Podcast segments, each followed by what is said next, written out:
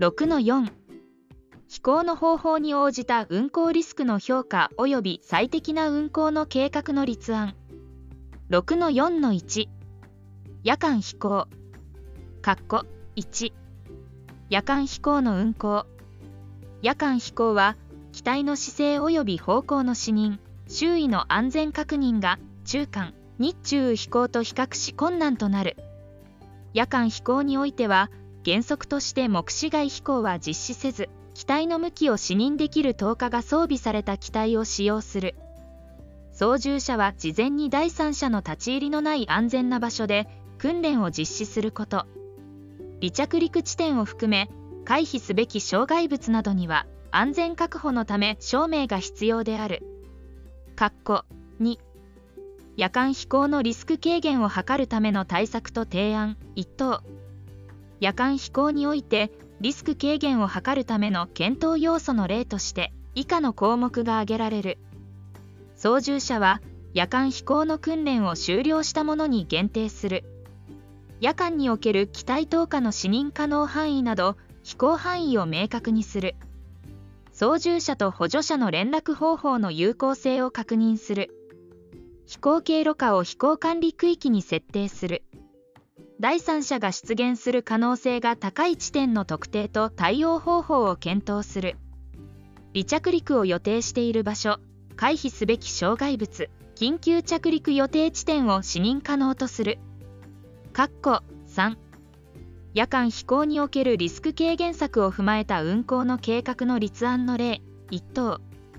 夜間飛行においてリスク軽減策を踏まえた運行計画の立案の際に留意するべき要素の例として以下の項目が挙げられる。夜間飛行においては目視外飛行は実施せず機体の向きを視認できる投下灯が装備できる機体を使用し機体の投下が容易に認識できる範囲の飛行に限定する。飛行高度と同じ半径内に第三者が存在しない状況でのみ飛行を実施する。離着陸を予定している場所回避すべき障害物緊急着陸予定地点を照明の設置等により明確にするとともに機体が視認できるようにする。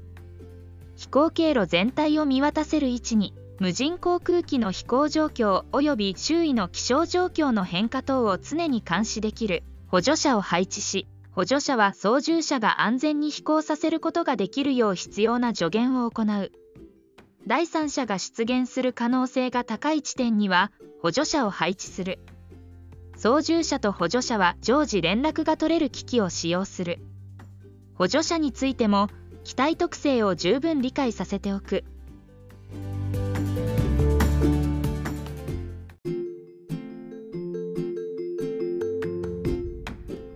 6-4-2目視外飛行。括弧1目視外飛行の運行。1補助者を配置する場合。目視外飛行の運行は機体の状況や障害物等の周囲の状況を直接肉眼で確認することができない。飛行経路全体を把握し安全が確認できる双眼鏡灯を有する補助者の配置を推奨する。目視外飛行においては次に掲げる機能を装備した無人航空機を使用すること。自動操縦システムを装備し機体に設置したカメラ等により機体の外の様子が監視できる。地上において無人航空機の位置及び異常の有無を把握できる不具合発生時に不時着した場合を含む。不具合発生時にフェールセーフ機能が正常に作動する。当該機能の例は以下の通り。1電波断絶の場合に離陸地点まで自動的に戻る機能または電波が復帰するまでの間空中で位置を継続的に維持する機能。2 GNSS の電波に異常が見られる場合にその機能が復帰するまでの間空中で位置を継続的に維持する機能。安全な自動着陸を可能とする機能または GNSS 等以外により位置情報を取得できる機能。3電池の電圧容量または温度等に異常が発生した場合に発煙及び発火を防止する機能並びに離陸地点まで自動的に戻る機能または安全な自動着陸を可能とする機能。2補助者を配置しない場合。補助者を配置しない場合は無人航空機に求められる要件が追加されることに注意が必要である。追加される要件の例を次に掲げる。航空機からの視認をできる限り容易にするため灯火を装備する。または飛行時に機体を認識しやすい塗色を行う。地上において機体や地上に設置されたカメラ等により飛行経路全体の航空機の状況が常に確認できる。第三者に危害を加えないことを製造事業者等が証明した機能を有する。ただし立ち入り管理区画。第三者の立ち入りを制限する区画を設定し第三者が立ち入らないための対策を行う場合または機体や地上に設置されたカメラ等により進行方向直下及びその周辺への第三者の立ち入りの有無を常に監視できる場合は除く。地上において機体の進路姿勢高度速度及び周辺の気象状況等を把握できる。地上において計画上の飛行経路と飛行中の機体の位置の差を把握できる。想定される運用に基づき十分な飛行実績を有する機体を使用すること。この実績は機体の初期故障期間を超えていること。2目視外飛行のリスク軽減を図るための対策と提案。1等。目視外飛行においてリスク軽減を図るための検討要素の例として以下の項目が挙げられる。1補助者を配置する場合。操縦者は目視外飛行の訓練を終了したものに限定する。事前確認などにより適切な飛行経路を選定する。適切な補助者の配置を検討する。飛行前に飛行経路下に第三者が存在しないことを確認する。操縦者と補助者の連絡方法の有効性を確認する。2補助者を配置しない場合。補助者を配置しない場合は例えば次のような内容を追加する。操縦者は補助者なし目視外飛行の教育訓練を終了したものに限定する。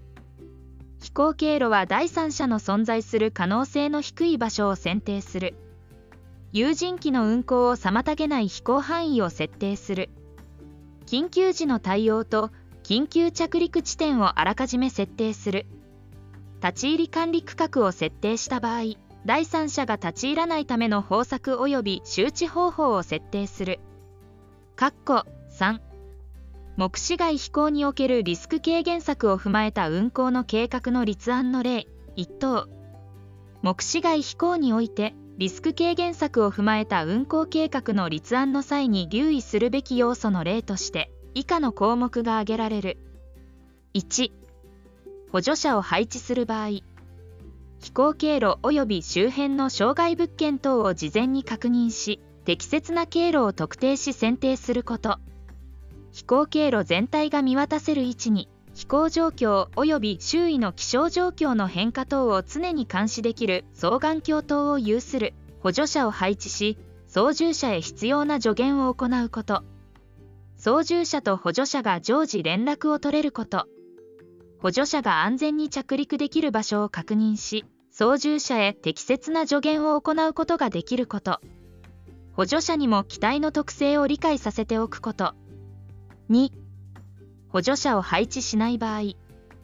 補助者を配置しない場合は例えば次のような内容を追加する。飛行経路には第三者が存在する可能性が低い場所を設定する。第三者が存在する可能性が低い場所は山海水域河川故障森林農用地ゴルフ場またはこれらに類するものとする。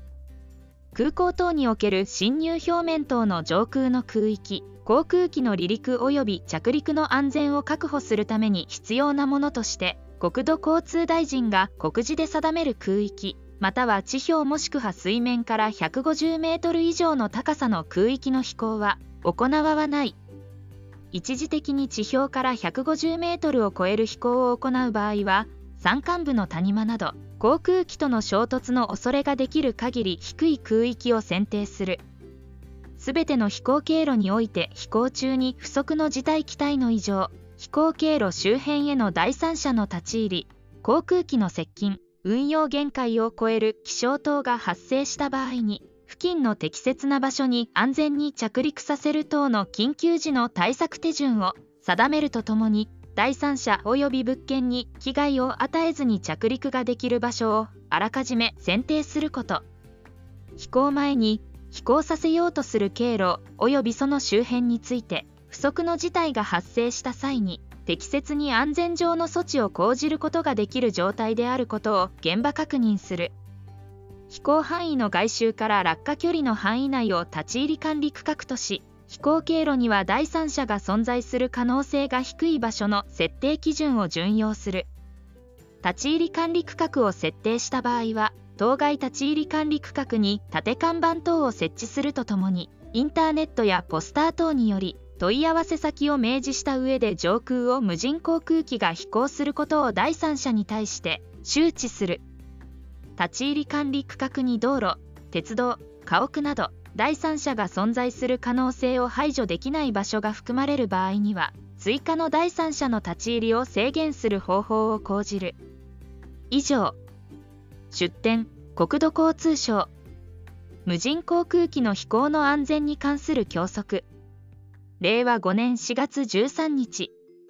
第3版より。